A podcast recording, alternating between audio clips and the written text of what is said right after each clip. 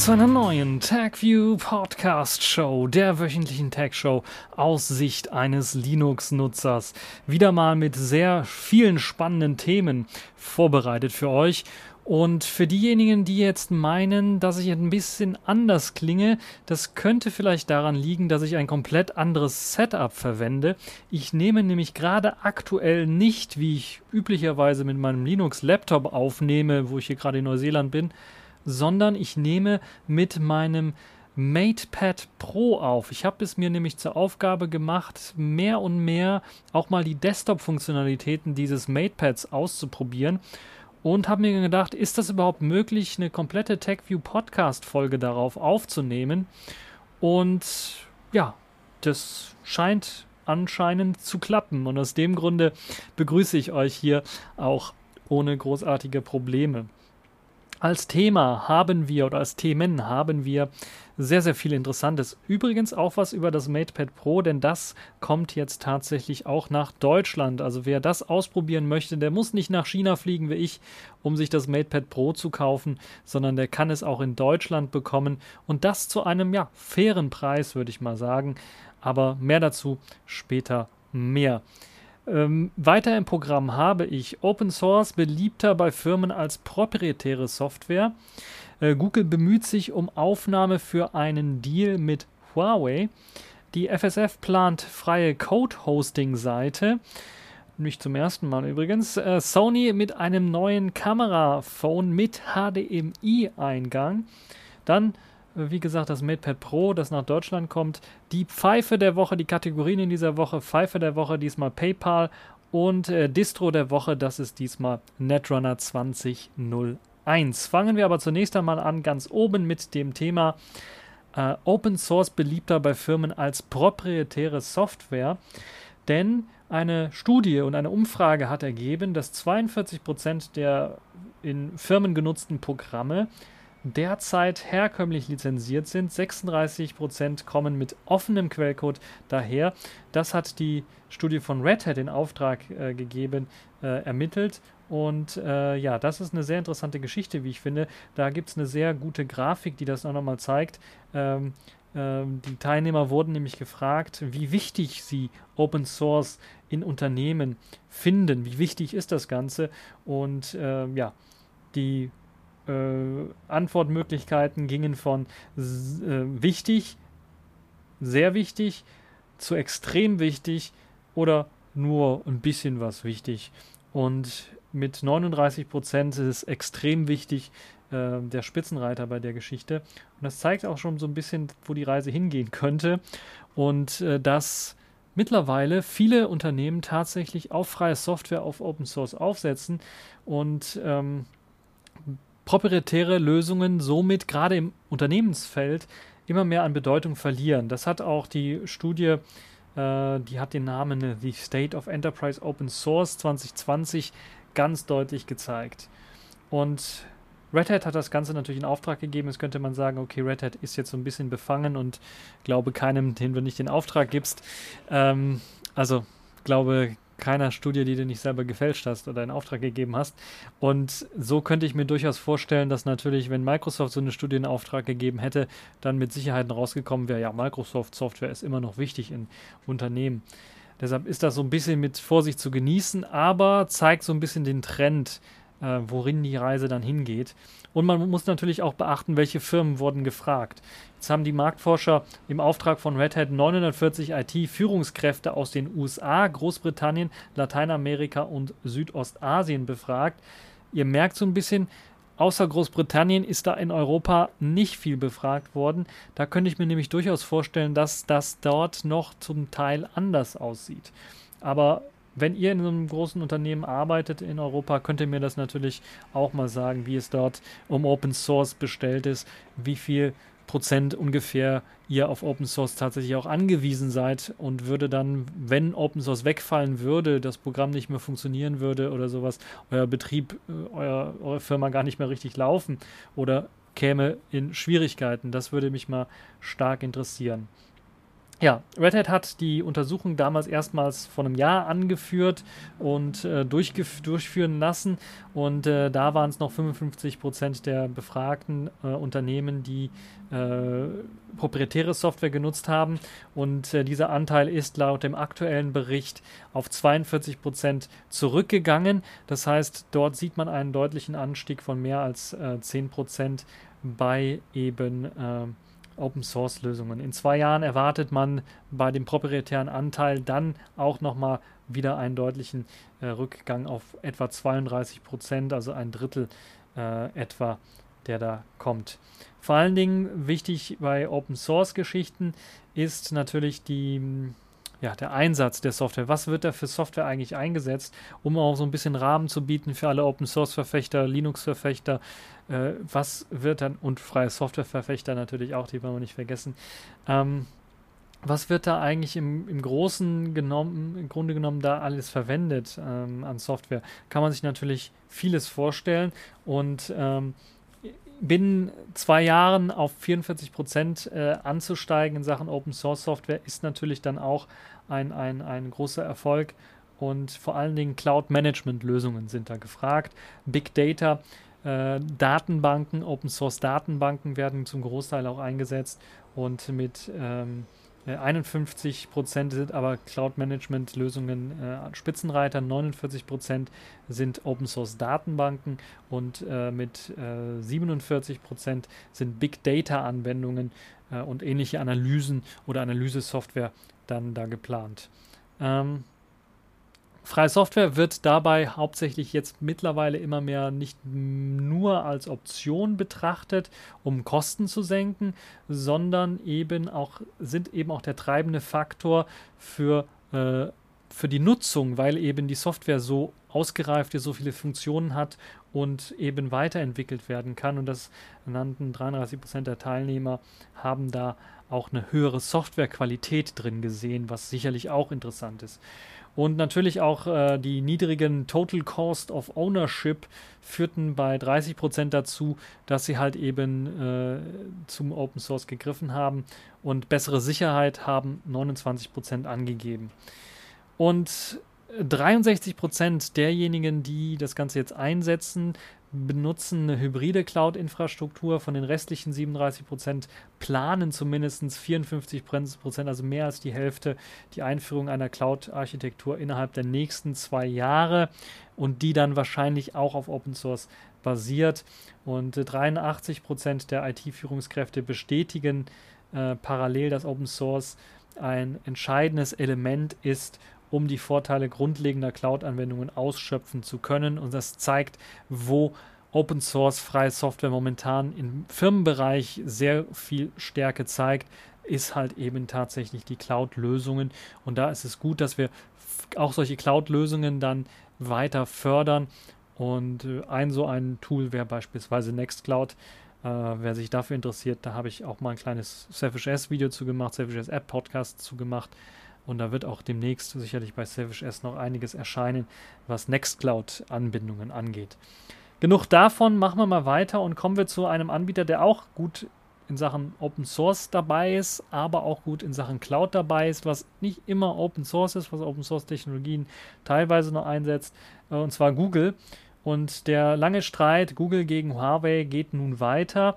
Und jetzt wird es ziemlich interessant, denn jetzt hat nicht Huawei reagiert, was man auch sagen könnte, naja, haben sie reagiert? Sie haben in, einem, in einer Art und Weise auch reagiert. Sie haben jetzt vor ein paar Stunden etwa vorgestellt, ich nehme das Ganze wieder am Samstag auf, ihr kennt mich ja, ähm, die haben vor ein paar Stunden äh, Huawei Search inoffiziell irgendwie leaken lassen, sagen wir mal so. Es ist also geleakt, dass äh, Huawei an einer Google Search oder Google Discover Alternative arbeitet, die also auch so eine Art Newsfeed mit reinbringen kann, das vermischen kann mit einer Art Suche und ähm, Kalenderfunktion, also dass die zumindest einem über die nächsten äh, Termine so ein bisschen äh, äh, Auskunft geben kann. Also das ist auf den ersten Fotos, äh, auf den ersten Screenshots schon zu sehen.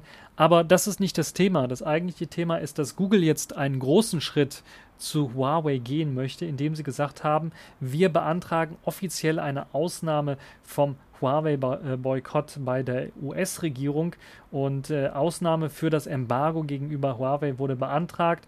Und ähm, ja, das könnte ziemlich viel Hoffnung, Schimmer für all die neuen Geräte, äh, die Huawei angekündigt hat, für Deutschland dann bringen. Unter anderem eben ähm, das P40, was kommen wird, wo jetzt bereits schon ein P40 Lite angekündigt worden ist mit allen Spezifikationen, das auf EMUI 10 setzen wird also auf der Android-Variante von Huawei, die ohne Google-Dienste ausgestattet daherkommt. Da könnte ich mir durchaus vorstellen, falls Google die Ausnahme, Ausnahmebestätigung der US-Regierung bekommt, dass Huawei dann umschwenkt und sagt, okay, wir packen die Google-Dienste auch noch mit rein in das kommende P40. Vielleicht warten sie deshalb noch ein bisschen mit der Ankündigung ab, die ja in Paris wieder stattfinden soll, wo sie ja auch das P30, glaube ich, vorgestellt haben. Äh, hat Google hat bei der US-Regierung die Erlaubnis beantragt und möchte weiterhin seine Dienste äh, an Huawei verkaufen dürfen oder anbieten dürfen und Huawei möchte die mit Sicherheit auch anbieten. Aber Huawei hat auch äh, HMS Core, also Huawei Mobile Services äh, in der Kernvariante in Version 4.0 jetzt vorgestellt für alle Entwickler, die was entwickeln wollen, wo das meiste abgedeckt sein sollte. Ich bin kein Android-Entwickler, ich kann dazu leider nichts sagen, wie das dann da aussieht, was für große Anpassungen da gemacht werden müssen, ob da einfach nur von GMS Core auf HMS umgeschaltet werden muss, also ein kleiner String geändert werden muss. Ich vermute mal nicht, sondern da gibt es schon andere Möglichkeiten. Ähm, es gibt ein paar Videos, die released worden sind, wo man äh, gezeigt hat, wie man einen Taxidienst mit integrieren kann in den Huawei Assistant und äh, wie man da einen Lieferdienst irgendwie mit äh, integrieren kann und solche Geschichten machen kann. Eine sehr spannende Geschichte, wie ich finde. Und äh, ja, wir werden mal sehen, wie sich das entwickelt. Für die Leute, die es nicht wissen, Mitte Mai 2019 wurde von der US-Regierung ein Boykott gegen Huawei ähm, angezettelt oder ausgerufen. Das beinhaltet eben auch, dass US-amerikanische Firmen nicht mit dem chinesischen Konzern zusammenarbeiten dürfen, keine Lizenzen verkaufen dürfen, wie zum Beispiel die Google Android-Lizenz für Play-Dienste. Und äh, auch Microsoft hatte das Problem, Microsoft hat eine Lizenz beantragt, eine Ausnahme beantragt, um weiterhin ihr Microsoft Windows äh, an Huawei ausliefern zu dürfen, damit das auf den, deren äh, Notebooks laufen äh, kann. Und das hat der, die US-Regierung genehmigt. Und jetzt könnte man ähnliches erwarten für äh, die Smartphone-Sparte, hoffentlich. Ähm, das würde auch dem Mate äh, XS zugutekommen, was vorgestellt worden ist, oder auch das neue Honor äh, 9X Pro, Honor die quasi Schwesterfirma von Huawei, die momentan angekündigt worden sind ohne Google Apps und wahrscheinlich auch ohne Google Apps auf den Markt kommen werden. Es sei denn tatsächlich, es ergibt sich kurzfristig dann doch noch eine Einigung und äh, Google darf wirklich äh, die, ihre Dienste ausliefern und dann könnte Huawei relativ schnell äh, ja, äh, die, die Anträge für die Lizenzierung von Smartphones, die sie jetzt hier in Europa verkaufen wollen, raushauen. Ähm, ob sie dann im Zeit des Launches dann noch äh, ja tatsächlich dann noch draufkommen, weiß ich nicht. Könnte durchaus sein, dass sie vielleicht dann mit einem Software-Update nachgeliefert werden. Wobei das, ich kann mir auch durchaus vorstellen, dass Huawei sagt einfach, ja, wir verschieben den ganzen Spaß äh, mit der Ver Verkaufsversion und so weiter. Ich weiß aber nicht, inwieweit schon die Geräte im Lager rumliegen, eben mit der geflashten äh, Android-Version, also eigentlich schon fertig sind auf Lager. Und das alles dann nochmal neu zu machen, da macht man es vielleicht lieber remote. Naja wir werden sehen, wie sich das weiterentwickeln wird. Wir können also in ein paar Wochen sind wir ein bisschen schlauer und können da Näheres zu sagen. Mich würde mal interessieren, was ihr von der ganzen Geschichte haltet. Ist es ein guter Schritt, dass Google versucht, äh, eine Ausnahmegenehmigung zu bekommen wie Microsoft?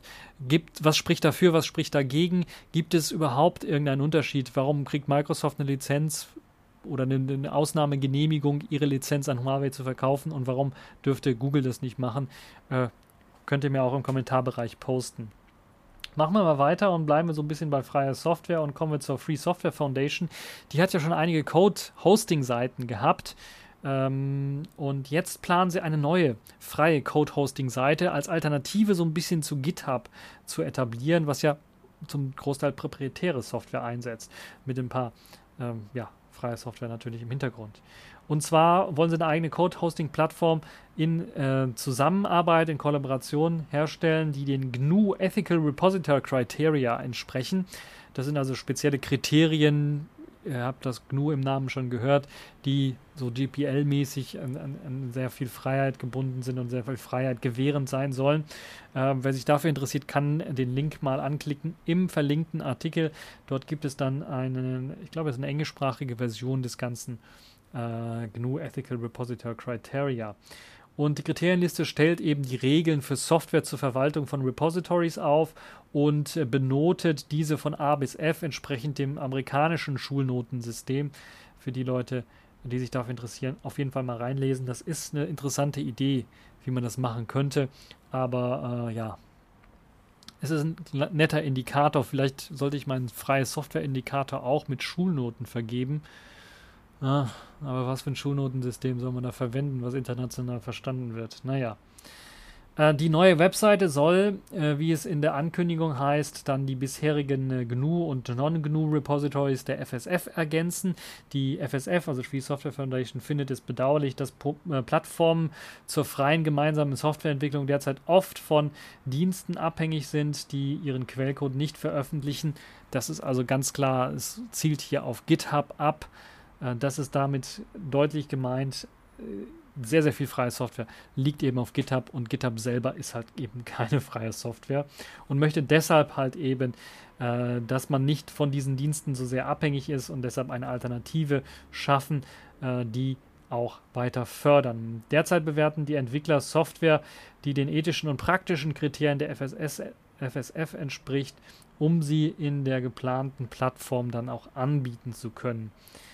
Und ja, die Schulnote B muss erreicht werden von diesen Kriterien, um aufgenommen werden zu können. Die FSF beabsichtigt damit halt eben Software nach dem Start der Plattform durch eine eigene Weiterentwicklung möglichst auf die Schulnote A zu bringen. Das heißt, sie sind tatsächlich im Evaluierungszustand, dass sie freie Software nehmen wollen, um das äh, in, auf ihre Webseite zu integrieren und möchten diese dann so weiterentwickeln, dass sie äh, auf die Schulnote A ihrer äh, Kriterien dann kommen. Mm, um eben äh, die Schulnote B zu erreichen, ist die Unterstützung von LibreJS äh, Grundvoraussetzung. Das ist eine alternative JavaScript-Engine, so wie ich das verstanden habe. Und äh, es ist also ein Browser-Plugin im Grunde genommen, das für die Ausführung von proprietärem JavaScript-Code ähm, als Blocker dient also den nicht ausführen äh, wird. Und deshalb, ja, könnte eine interessante Geschichte sein. Also äh, gerade weil ja Code und gerade JavaScript-Code hin und her fließt äh, bei den verschiedenen äh, Projekten und äh, äh, ja, da könnte, könnte ich mir durchaus vorstellen, dass es da zu Problemen führen könnte. Außerdem soll die Unterstützung einer möglichen oder eine Möglichkeit der Zwei-Faktor-Authentifizierung gegeben sein und ähm, dann ist äh, komplett außer Acht gelassen bei diesen Kriterien, ob die Software äh, zu sehr auf eine Unternehmen oder Organisation zugeschnitten ist. Ähm, weil im Grunde genommen die Anwender ja in der Lage sein sollten, bei freier Software äh, ihr eigenes Repository erstellen zu können. Und äh, ja, das äh, ist halt eben das, was da momentan geplant ist. Und äh, hoffen wir mal, dass das dann tatsächlich auch funktionieren äh, kann.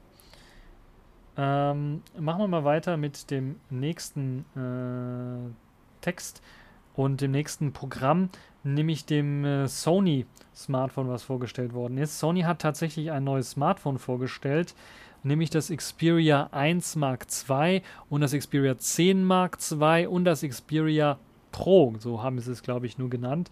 Und dieses Xperia Pro ist eine sehr interessante Geschichte, denn das Xperia Pro ist im Grunde genommen eine Weiterentwicklung des Xperia One Mark II. Ich habe euch, glaube ich, bereits schon mal in einem Video, einem kleinen TechView-Vlog äh, erklärt, äh, was für Spezifikationen das Xperia 1 Mark II hat. Und äh, jetzt, es macht also ein bisschen was auf Alpha-Kamera, so hat Computerbase das genannt. Es ist so ein bisschen was mehr, weil ich glaube, das Interessante an der ganzen Geschichte ist nicht so sehr das Xperia 1 Mark II, was sicherlich auch ziemlich gute Spezifikationen mit sich bringt. Wieder ein äh, zwölffach, äh, ein ja, 12 Megapixel Triple-Kamera, diesmal aber mit einem deutlich größeren Hauptsensor. Aber das Interessante an der Geschichte ist, glaube ich, das Xperia Pro Gerät das auch im 21 zu 9 Format daherkommt, ein bisschen was mehr robuster aussieht und wie eine Art Monitor für äh, Sony Alpha Kameras oder andere Digitalkameras genutzt werden kann, weil das Gerät einen HDMI Eingang besitzt. Das könnte ziemlich interessant sein, gerade im Vergleich zur Cinema Pro App, die ähm, Sony auch hat, die zur Aufzeichnung mit, der internen, mit den internen Kameras genutzt werden kann. Aber mit dem HDMI-Eingang in einem, in einem Smartphone könnte man natürlich dann durch das auch gut kalibrierte OLED-Display, was aus dem äh, Labor heraus direkt kalibriert ist, mit, mit 700 Candela sehr hell auch ist, äh, HDR-fähig ist, 4K-fähig ist, könnte das sicherlich bei den 6,5 Zoll einen handelsüblichen normalen Monitor ablösen und könnte gleichzeitig auch äh, die ganzen Monitoraufnahmesysteme ablösen. Also die Systeme äh, Ninja Atmos oder sowas fällt mir da ein, die auch gleichzeitig in 4K RAW oder sowas aufnehmen können haben ja auch HDMI-Eingänge, haben dann auch Prozessoren drin und haben halt eben Aufnahmesysteme. Und das könnte, so habe ich es verstanden, das Xperia Pro tatsächlich ablösen, weil es halt eben dann in verschiedenen Profilen, die auf dem Smartphone drauf sind, die für die interne Nutzung der Kamera äh, zur Aufzeichnung genutzt werden können, eben auch bei der Aufzeichnung äh, des, des, äh, der, der äh, Systemkamera genutzt werden können. Also eine ziemlich interessante und spannende Idee, wie ich finde, wenn man da sich einmal reinfuchst und reindenkt, ist das eine clevere Idee und das verdient wahrscheinlich das allererste Mal tatsächlich das Privileg Pro in einem Namen, weil das tatsächlich für professionelle Anwender genutzt werden kann. Und äh, wir dürfen gespannt sein. Viel gibt es zu den Geräten selber nicht zu sagen. Ansonsten habe ich den ganzen Kladderadatsch ja auch schon in meinem äh, Vlog erklärt. Ihr könnt da nochmal reinschauen und reinhören, wenn ihr das wollt. Aber wie gesagt, zur 12 Megapixel Triple-Kamera. Der neueste Snapdragon 865 ist mit an Bord. Die, das Xperia Pro hat ein Rugged Design, das heißt ein ziemlich stoßfestes, etwas dickeres Smartphone. Die äh, Xperia 1 Mark II Variante ist ein modernes, dünneres Smartphone, hat aber den, den HDMI-Eingang nicht, hat dafür aber einen Kopfhörer ein- bzw. Ausgang. Also Mikrofone kann man damit auch äh, ein, ja, anschließen und dann Musik damit reinspielen. Eine sehr interessante Geschichte, wie ich finde. Und es soll auch einen 32-Bit-DAC haben, inwiefern das tatsächlich stimmt oder ob das Sony eher softwaremäßig, also den Snapdragon 865er DAC benutzt und dann softwaremäßig da die Bearbeitung macht. Das kennen wir ja schon, das DSEE, e, so heißt es glaube ich jetzt, das digitale Enhancement-System für Audio, produziert ja schon bei komprimierten Audiodateien, also MP3s, die Möglichkeit äh, einer Verbesserung der Qualität durch eben digitale Filter. Inwiefern das tatsächlich auch der Fall ist, hm, ich habe es selber in, noch nicht bemerkt, sagen wir mal so. Ich habe aber auch nicht allzu schlechte äh, Musik auf meinen Smartphones, um das tatsächlich auch austesten zu können. Aber ja, wir werden sehen, wie sich das entwickelt. Ansonsten eine sehr spannende Geschichte. Ähm, äh, drei Kameras auf der Rückseite plus Time-of-Flight-Sensor auch noch mit an Bord. Äh, schneller Autofokus, äh, 20 Bilder pro Sekunde im Autofokus können, glaube ich, geschossen werden. Das ist für eine Smartphone-Kamera wirklich gar nicht schlecht und vor allen Dingen auch ein Live-Autofokus für Augen, für Menschen und Tiere und äh, Gesichtserkennung. Alles aus den Alpha-Kameras von Sony übernommen. 8 GB Arbeitsspeicher, 200 GB interner Speicher, der erweiterbar ist, äh, natürlich auch. Äh, und äh, ja, das ist eine sehr interessante Sache. 5G LTE mit an Bord, 4000 mAh starker Akku, ähm, 3,5 mm Klinkenbuchse. Also was will man eigentlich mehr? Die Spezifikationen stehen alle da. Könnt ihr das Ganze anschauen. Display ist zum Großteil gleich geblieben wie beim Xperia 1. Da hat sich also weniger getan. Auch nur die Kalibrierung ist professioneller. Der Snapdragon ist neu, der bietet auch eben dann einen, besseren äh, Grafikprozessor. Mehr Arbeitsspeicher ist drin, mehr interner Speicher ist drin. Die Kameras wurden aufgebohrt. Äh, die Frontkamera ist gleich geblieben, so wie ich das gesehen habe. Ich glaube auch die Größe der Frontkamera ist gleich geblieben. Die ist aber auch nicht so schlecht. Ich habe ja schon mal mehrmals so ein, so ein Frontkamera-Video äh, aufgezeichnet. Es äh, also äh, wirklich zu empfehlen. Und äh, schaut auf jeden Fall mal rein, das ist eine sehr spannende Geschichte. Kommen wir von einem Hersteller von Smartphones und Elektronik zu einem anderen Hersteller, nämlich äh, Huawei. Da schließt sich der Kreis so ein bisschen und da bin ich jetzt auch äh, auf meinem äh, Huawei Mate Pad äh, Pro so weit, dass ich sagen kann, ich bin stolz darauf, jetzt schon fast 25 Minuten damit aufgenommen zu haben, die TechView 500 äh, TechView Folge 507 komplett auf dem MatePad Pro quasi aufgezeichnet zu haben. Ob ich jetzt dann auch noch äh, das Ganze bearbeitet bekomme auf dem MatePad Pro, werde ich als nächstes vielleicht mal ausprobieren.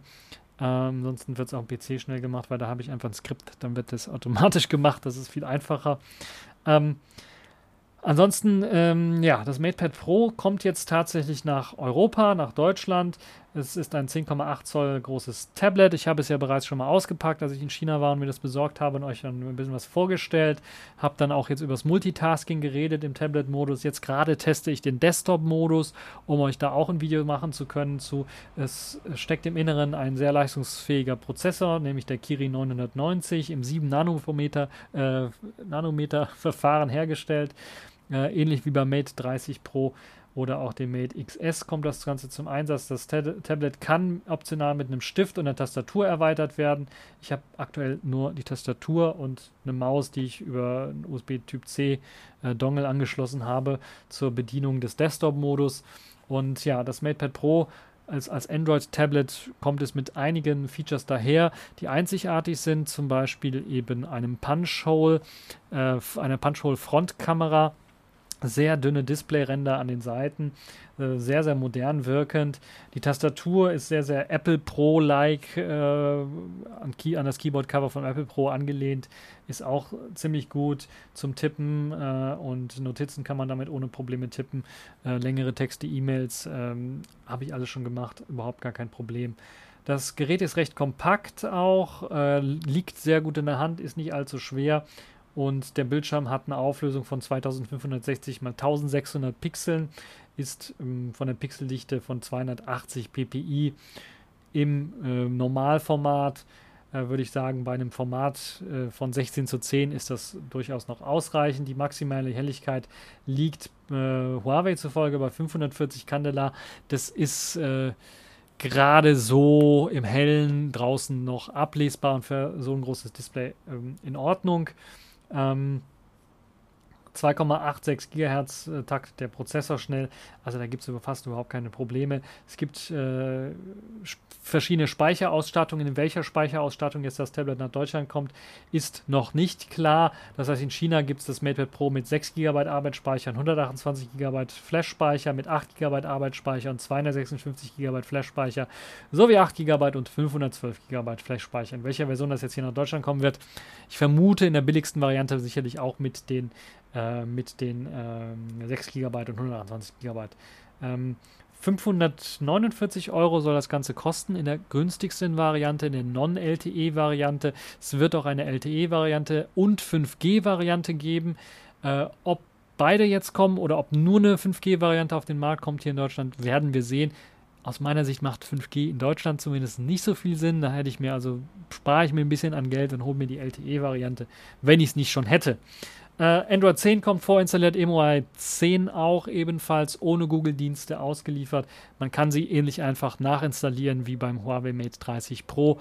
Äh, gleiche äh, Optionen, gleichen Funktionen, ähm, um das Ganze nachinstallieren zu können. Ja, wann das Ganze erhältlich sein wird, warten wir mal ab. Ich gehe mal von aus, in den nächsten zwei Monaten wird das auf jeden Fall in Deutschland in Handel kommen.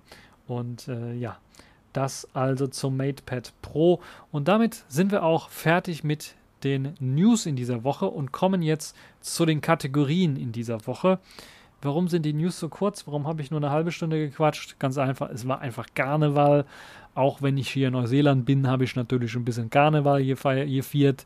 Äh, auch wenn das natürlich äh, nicht immer so einfach ist, wenn man persönlich andere Sachen zu tun hat. Aber das geht auf jeden Fall.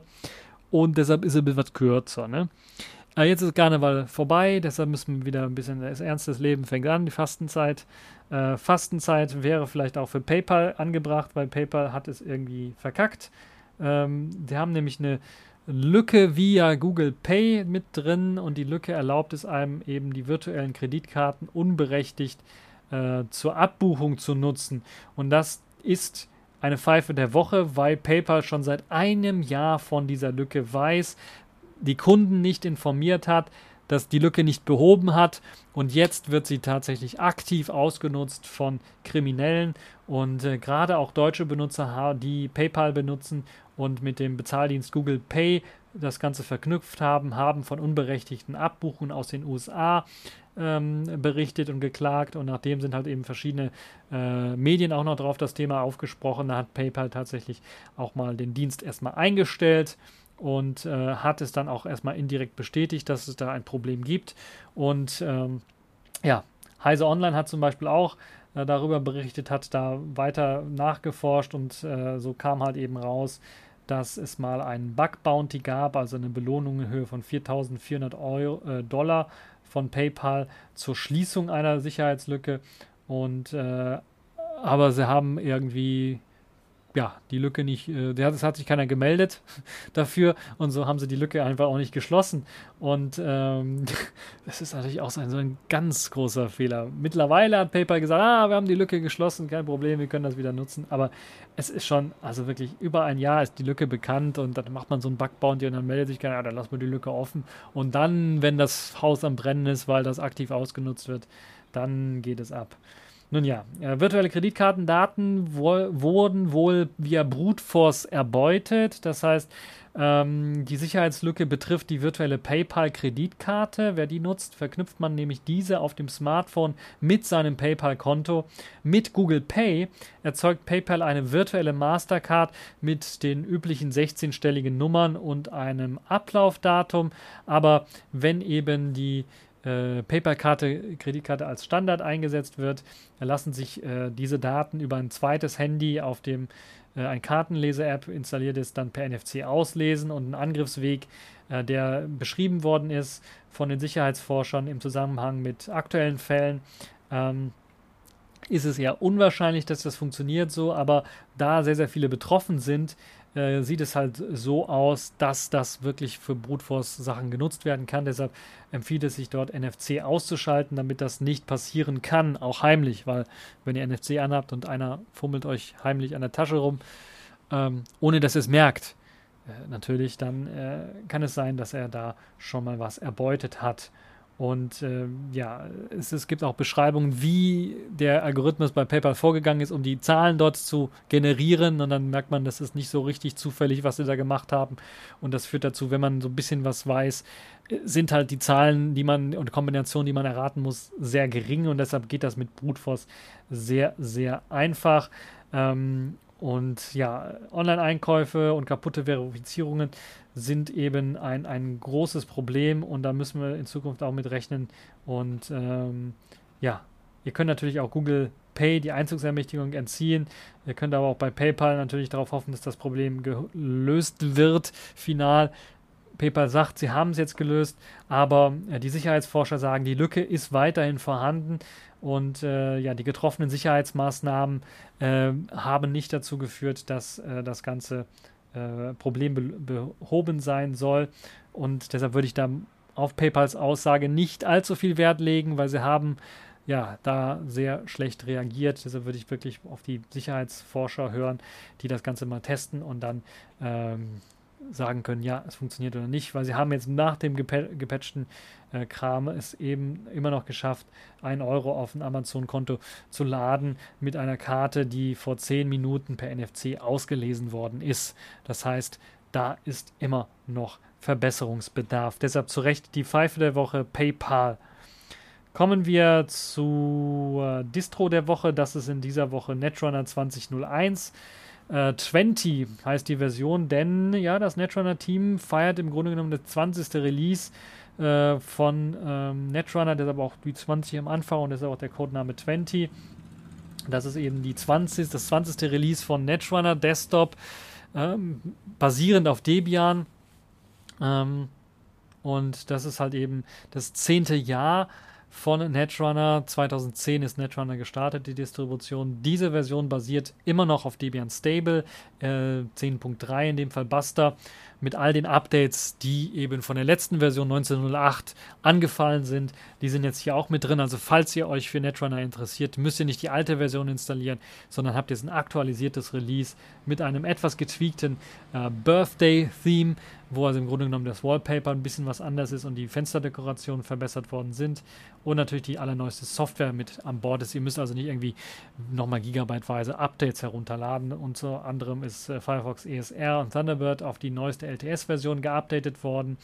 Ähm, Theming-mäßig wurde das Breeze äh, als Fensterdekoration wieder äh, eingesetzt, mit etwas dunkleren Farben, einen größeren Kontrast zu bieten.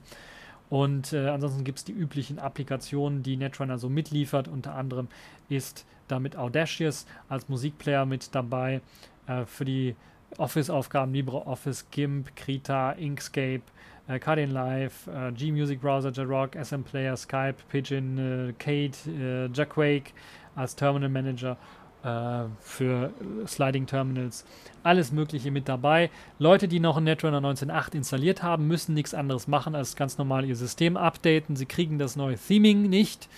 Das ist exklusiv für 20.01 Nutzer, aber sie kriegen die Updates äh, vom System selber natürlich auch mitgeliefert, was eine tolle Sache ist. Falls ihr also eine stabile Debian-basierende Linux-Distribution mit ja, einer guten standardmäßigen Vorkonfiguration ausprobieren wollt, kann ich euch nur empfehlen, Netrunner 2001 eine Chance zu geben, da mal reinzuschauen und äh, zu gucken, was es alles zu bieten habt. Ihr könnt das Ganze als ISO herunterladen, ist glaube ich zwei, knapp 2,4 Gigabyte groß, wenn ich mich nicht irre. Und da habt ihr die Möglichkeit, äh, dann äh, das als Live-System erst nochmal auszuprobieren. Und falls ihr es installieren wollt, könnt ihr das auch parallel zu eurem jetzigen Betriebssystem nachinstallieren und ausprobieren. Also eine schöne Geschichte.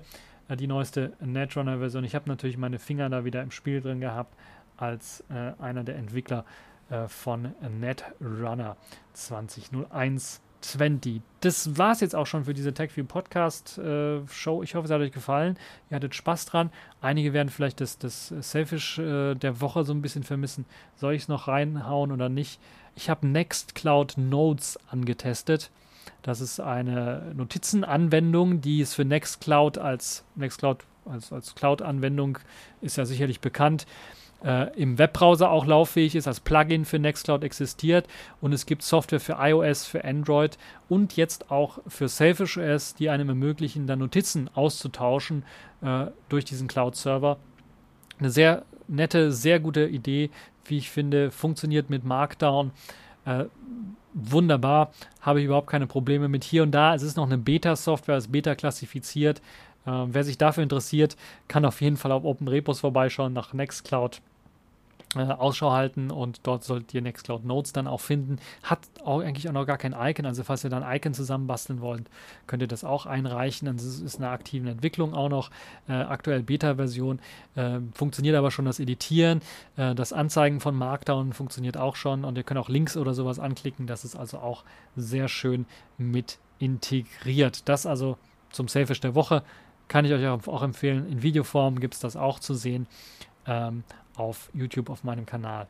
Ansonsten war es das für diese TechView Podcast Show. Ich hoffe, es hat euch gefallen, ihr hattet Spaß dran und bis zur nächsten Show.